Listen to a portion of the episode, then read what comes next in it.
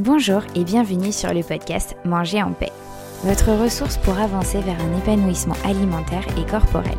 Je suis Charlène Béraud, diététicienne nutritionniste et hypnopraticienne. Je suis ici pour vous aider à retrouver une relation sereine avec votre alimentation et bienveillante avec votre assiette. Chaque semaine, je vous partage mon expérience, mes outils et mes conseils avec douceur et bonne humeur pour enfin vous réconcilier avec votre corps et votre assiette. C'est parti pour l'épisode du jour. 1, 2, 1, 2. Bonjour à tous, aujourd'hui va être un épisode un tout petit peu différent de d'habitude, puisqu'il était compliqué pour moi de vous sortir un épisode aujourd'hui en temps et en heure, alors j'ai choisi de trouver un compromis pour quand même vous sortir un nouvel épisode aujourd'hui. Je vais vous lire un extrait du livre S'aimer de Christine Neff, Comment se réconcilier avec soi-même qui a pour titre donc S'aimer, je préfère le répéter pour euh, être sûr que ça soit clair. C'est un livre que j'aime énormément, que j'apprécie beaucoup, qui m'a été conseillé par euh, mon superviseur et formateur euh, Florian Saffer, qui est un diététicien vraiment génial. Si vous ne le connaissez pas, n'hésitez pas à aller voir son compte Instagram qui peut être aussi vous être très utile, professionnel ou que vous soyez professionnel comme moi ou ou pas. voilà ça c'était la petite parenthèse. Je vais donc vous lire un extrait de ce livre. Se libérer de ses chaînes. Comment se délivrer de cette tendance naturelle à s'enliser dans la mélasse de ses affects? En se montrant compatissant envers soi-même. De nombreuses études ont en effet établi que les gens ayant un niveau d'autocompassion élevé éprouvaient moins d'émotions négatives comme la peur, l'irritabilité, l'hostilité et l'angoisse que les autres. Bien que ces sentiments restent présents, ils les touchent moins souvent et de manière moins persistante. Cela s'explique en partie par le fait qu'ils n'alimentent pas leur rumination par des affects de peur, de honte ou par une impression d'inutilité. Parce qu'elle va à l'encontre de ces sentiments d'insécurité, l'autocompassion est aussi efficace sur les nœuds mentons de la rumination qu'un bon après-shampoing sur des cheveux emmêlés. Sitôt que l'on prend conscience de ses pensées, de ses émotions négatives, sans chercher à les juger, il devient possible de les regarder sans qu'elles s'accrochent à nouveau, du, tel du velcro.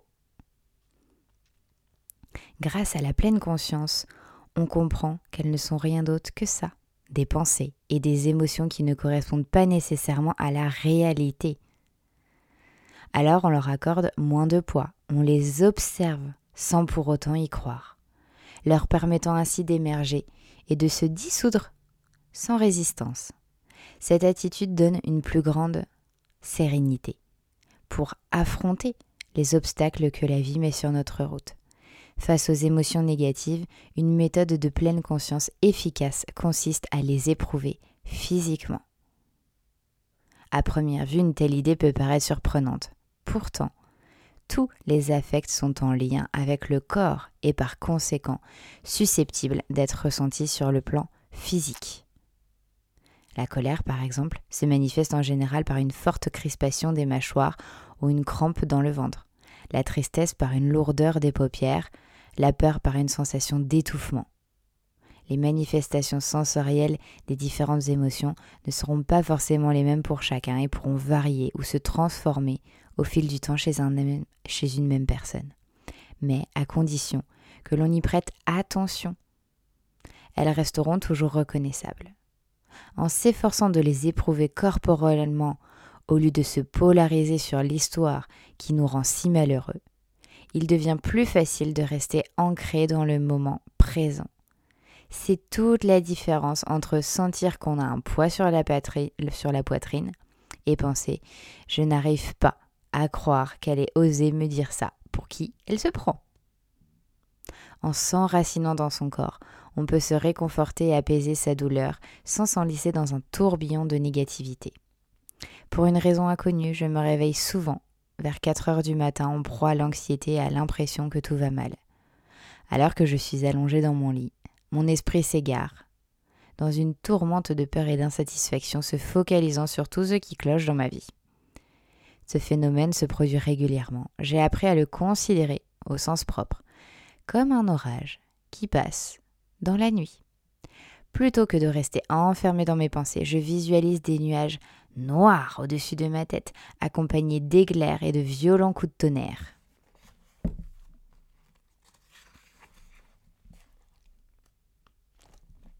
Les éclairs représentent l'agitation de mon esprit, générée d'une manière ou d'une autre par les cycles de mon sommeil.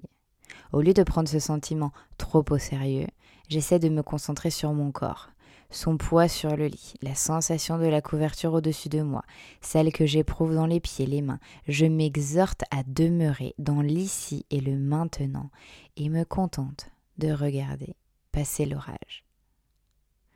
Et chaque fois, je finis par me rendormir avant de me réveiller quelques heures plus tard, de bien meilleure humeur. C'est ça le pouvoir de la pleine conscience. Un pouvoir qui permet de ressentir pleinement ce qui se passe dans l'instant sans être prisonnier. Malgré tout, la pleine conscience seule ne suffit généralement pas pour échapper au piège de la dépression et de l'anxiété. Parfois, en dépit de tous nos efforts, notre esprit demeure enlisé dans la négativité. Dans ce cas, il est indispensable de s'apaiser activement en se montrant bienveillant avec soi. Quand on se noie dans la mélasse de ses affects, en se remémorant son interdépendance innée, on se sent réconforté, accepté et en sécurité. L'obscurité des émotions négatives est contrebalancée par l'énergie lumineuse de l'amour et du lien aux autres. Ces sentiments de chaleur et de sécurité vont alors arrêter le système d'alarme mis en branle dans notre corps et activer celui de l'attachement, calmant l'amygdale et accroissant la sécrétion d'ocytocine. Par chance, comme l'ont fait ressortir les recherches, l'ocytocine diminue notre penchant naturel pour le négatif. Lors d'une étude de groupe, un groupe de participants a été invité à identifier les émotions exprimées sur plusieurs visages photographiés. La moitié des sujets avaient préalablement reçu un spray nasal contenant de l'ocytocine, l'autre groupe un placebo. Non seulement les premiers ont mis plus de temps à identifier les expressions de peur, mais ils ont moins souvent interprété les émotions positives comme négatives. Cette expérience prouve l'impact de l'ocytocine sur la tendance de notre cerveau à privilégier automatiquement les informations négatives.